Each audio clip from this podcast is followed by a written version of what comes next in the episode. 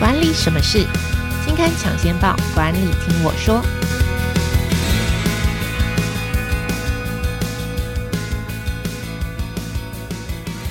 Hello，朋友们，大家好，我是经理人月刊的资深主编邵贝轩，我是贝轩，欢迎收听经理人 Podcast 管理什么事单元。好，这个单元每个月会跟听众朋友导读当期杂志封面故事或是特别企划，那也会请我们的编辑团队来跟大家分享专题制作背后故事。那今天要跟大家谈的是脑力训练计划。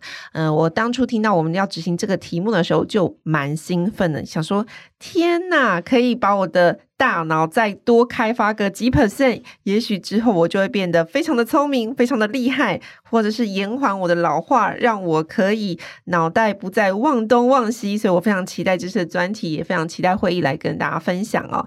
那这一次呢，是今年月刊我们即将要出刊的这个九月号的封面故事。那请的是我们这一次专题的这个负责人采访编辑庄会议。我们先请会议来跟听众朋友打个招呼。Hello，大家好，我是慧忆。好，OK。那在进入我们今天的主题之前，先来小小的工商一下。我们有一个新书快读这个影音平台，呃，跟影音产品。那这一次这个新书快读呢，有特别的这个 promotion 要来跟大家预告一下。就是如果你平常是那一种买了很多书没有时间读，或者是说想要提升职场的能力，不知道从哪里开始，那这一次呢，我们在这次推出的这个。Promotion 里面呢，一次通通满足你。好，新书快读呢推出了这个学习季的活动，除了帮你影音说书全年无限看之外，再加码四堂职场必学的线上课，任你挑选，可以把复杂知识变得好懂好吸收。限时组合七五折，最高现省两千二。所以，如果你想要知道更多的优惠资讯，记得点开本集节目的资讯栏，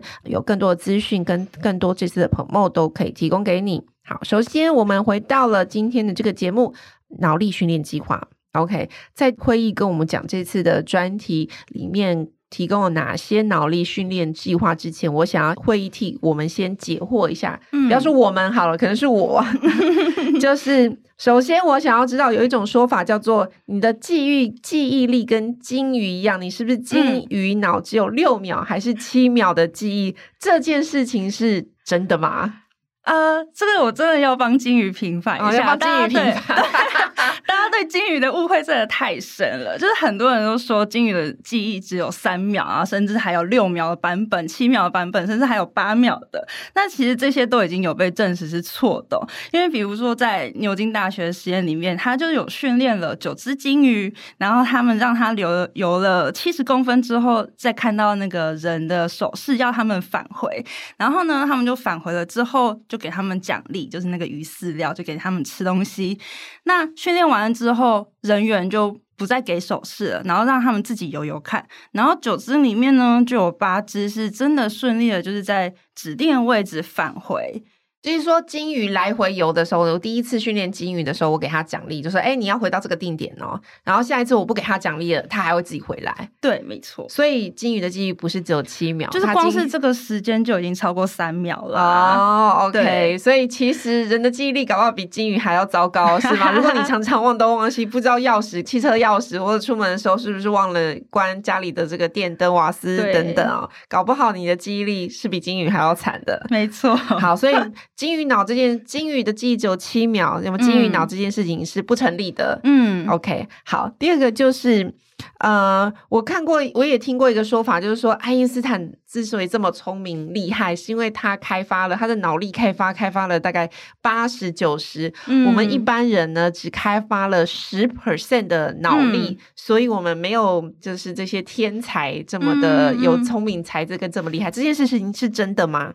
就跟金鱼一样啊，就是我们很喜欢讲金鱼怎样怎样，我们很喜欢误解我们自己。OK，就是，对，就是其实十 percent 这一件事情。其实也是一个迷思，就是不知道贝萱有没有看过一部电影叫做《Lucy》，我没有看过，但我听过这部，我知道这部电影。嗯嗯，卢贝松的电影嘛，他最近卢贝松刚好导演最近也在我们台湾拍片，啊，就《Lucy》也是在台湾拍，所以那时候有红了一下。那呃，这部电影的背景就是基于一个人脑我们就只开发了十 percent 的脑力，就是去描述说 Lucy 这一个女生，她如果大脑开发到百分之百，会发生什么事情呢？变得超级厉害。对，就是这边。所以一般人没有这种厉害，是因为我们只开发了十 percent。对，但实际上这是假的，是吗？对对对，其实我们人，我们每个人都是 Lucy，就是都已经开发到一百 percent 了。好，那我的一百 percent 原来现在还只能呈现这个结果，我 是不是要 好好检讨一下？这个后面会讲到说，呃，我们其实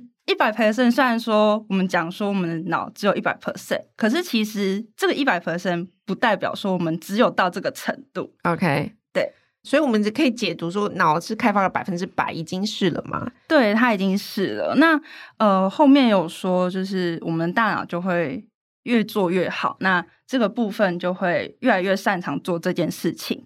那不代表说你的百分之百啊，你就是这样子。那我在我付出任何努力也没有用，所以是可以训练。就是虽然我们开发了百分之百，但这个百分之百还有在增值的空间。对，哦，OK，所以训练以后可以让我的记忆力变得更好。对，其实你就把你就把你的脑想象成是你的家，嗯、就假设你今天工作很忙啊，然后你都没有开。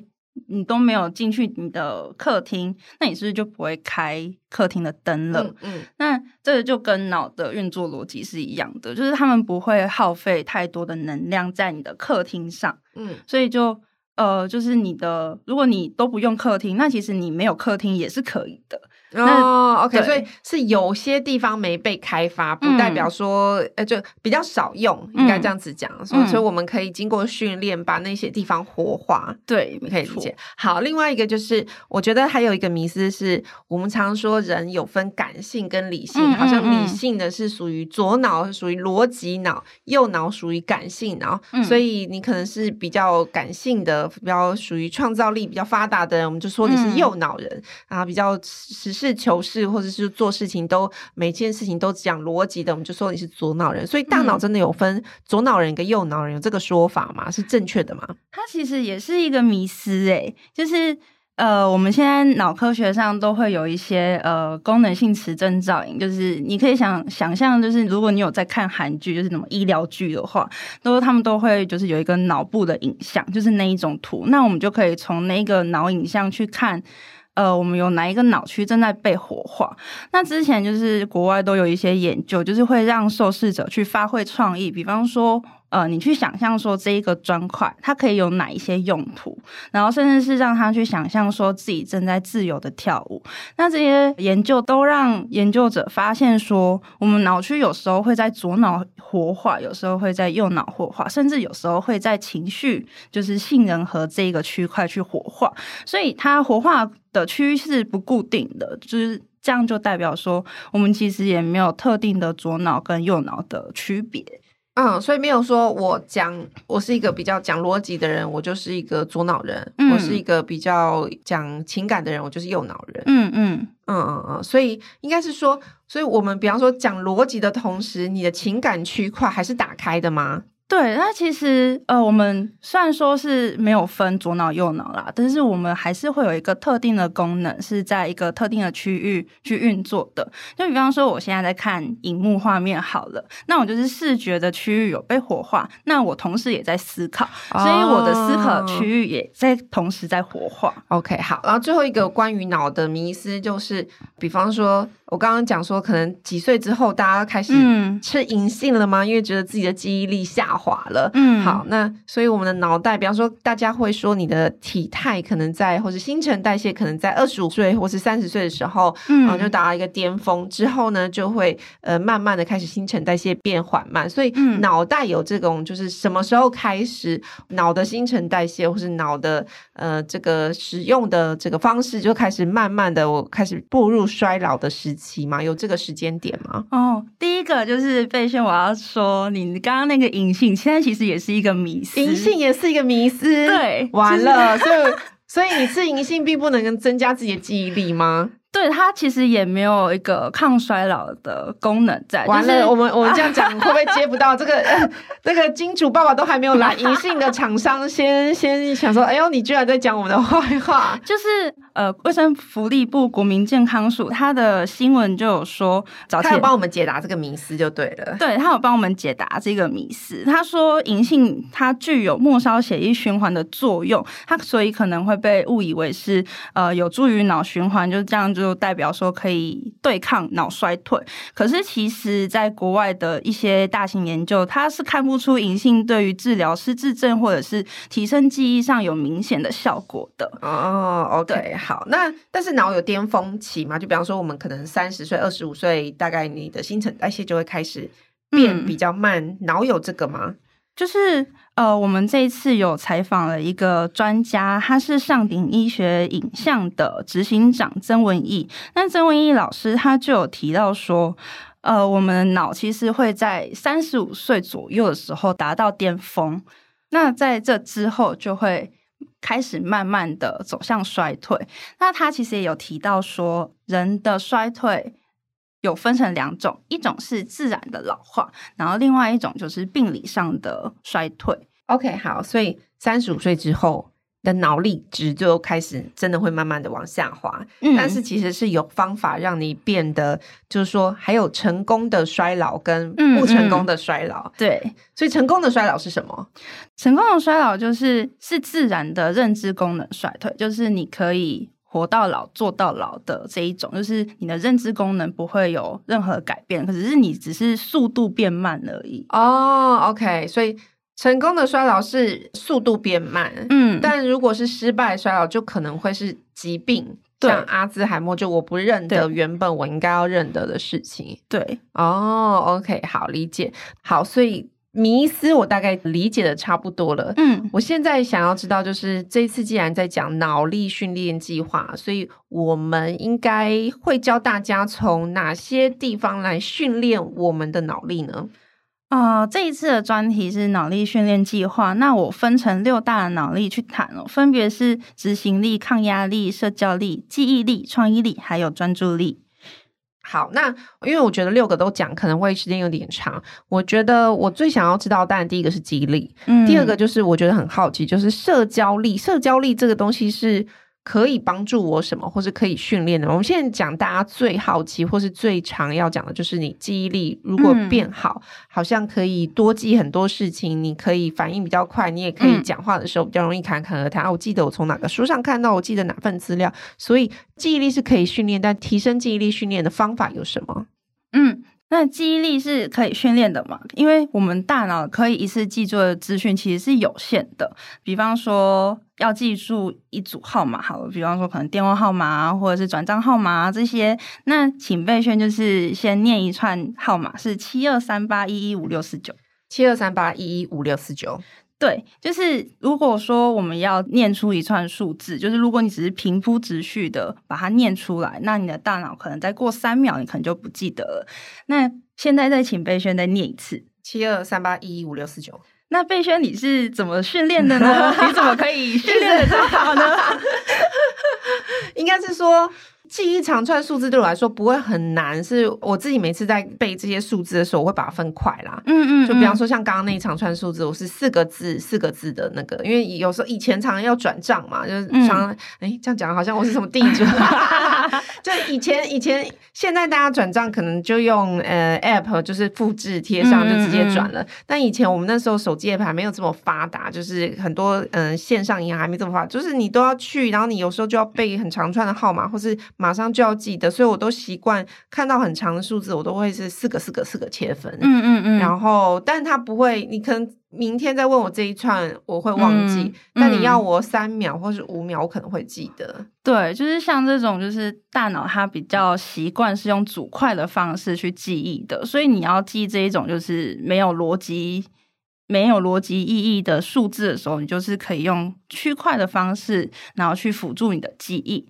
那如果像是你要更有系统性的学习，比方说你这次要学一个语言好了，那你要怎么记会比较好呢？就是你要怎么记，你才可以增强你的记忆力？那建议就是你要去赋予它一个意义，或者是你要理解它为什么会这样子。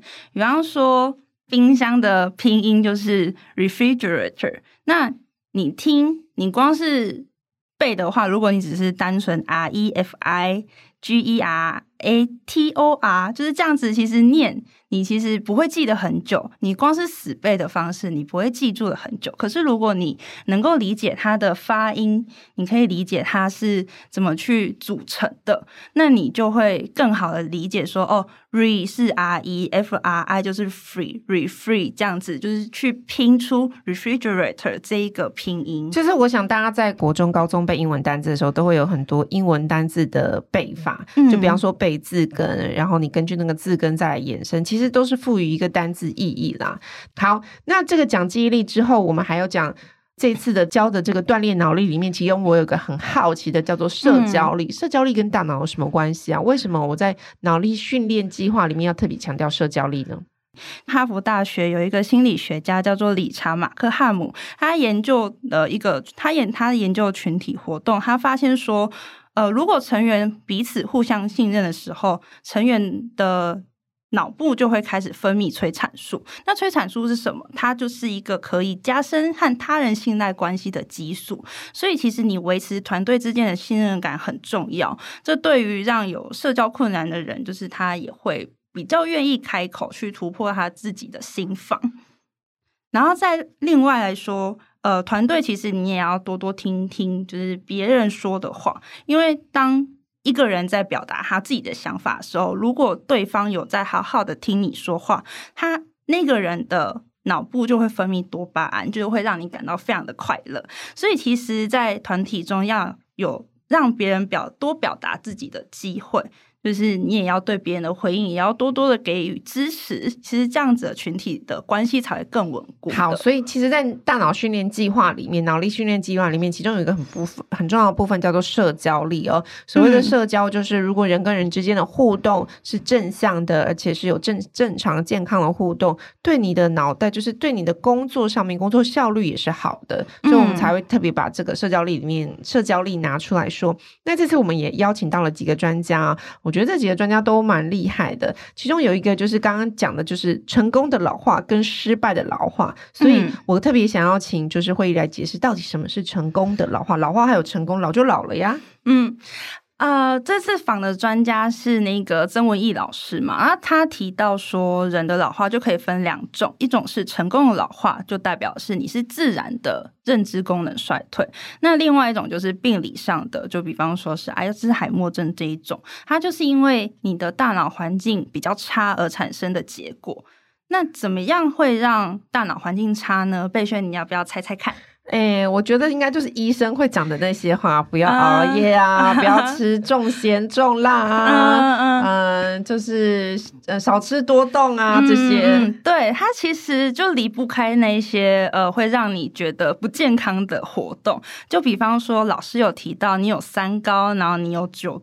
久坐早少动，然后你有失眠困扰，你甚至会熬夜啊，然后喜欢吃甜啊，你甚至有脑伤，就是比方说你有脑震荡过，然后或者是你。会常常焦虑、忧郁，然后你甚至不喜欢社交，这些因素都可能会让你的大脑环境变差。嗯嗯，所以好，如果想要成功的老化，嗯，就是健康的、健康的老老，让你的大脑老去，就是老是无法避免的，比较不可逆的。嗯嗯，但是要避免是病理性的，到最后真的变成阿兹海默或失智症，到最后呃身边的该知道的东西都不知道。其实你应该是维持一个比较健康的这个生活形态。嗯，好，那刚刚。讲到睡眠，就是有些人就会想说，我就是有失眠的困扰，或是说我的睡眠怎么样才会是一个比较健康的状态，让我的大脑可以比较呃好好的活着或健康的活着。我们这次也请到了哇塞心理学的创办人兼总编辑蔡因为他们也蛮常在他的 podcast 里面谈睡眠这件事情，所以他谈到了什么？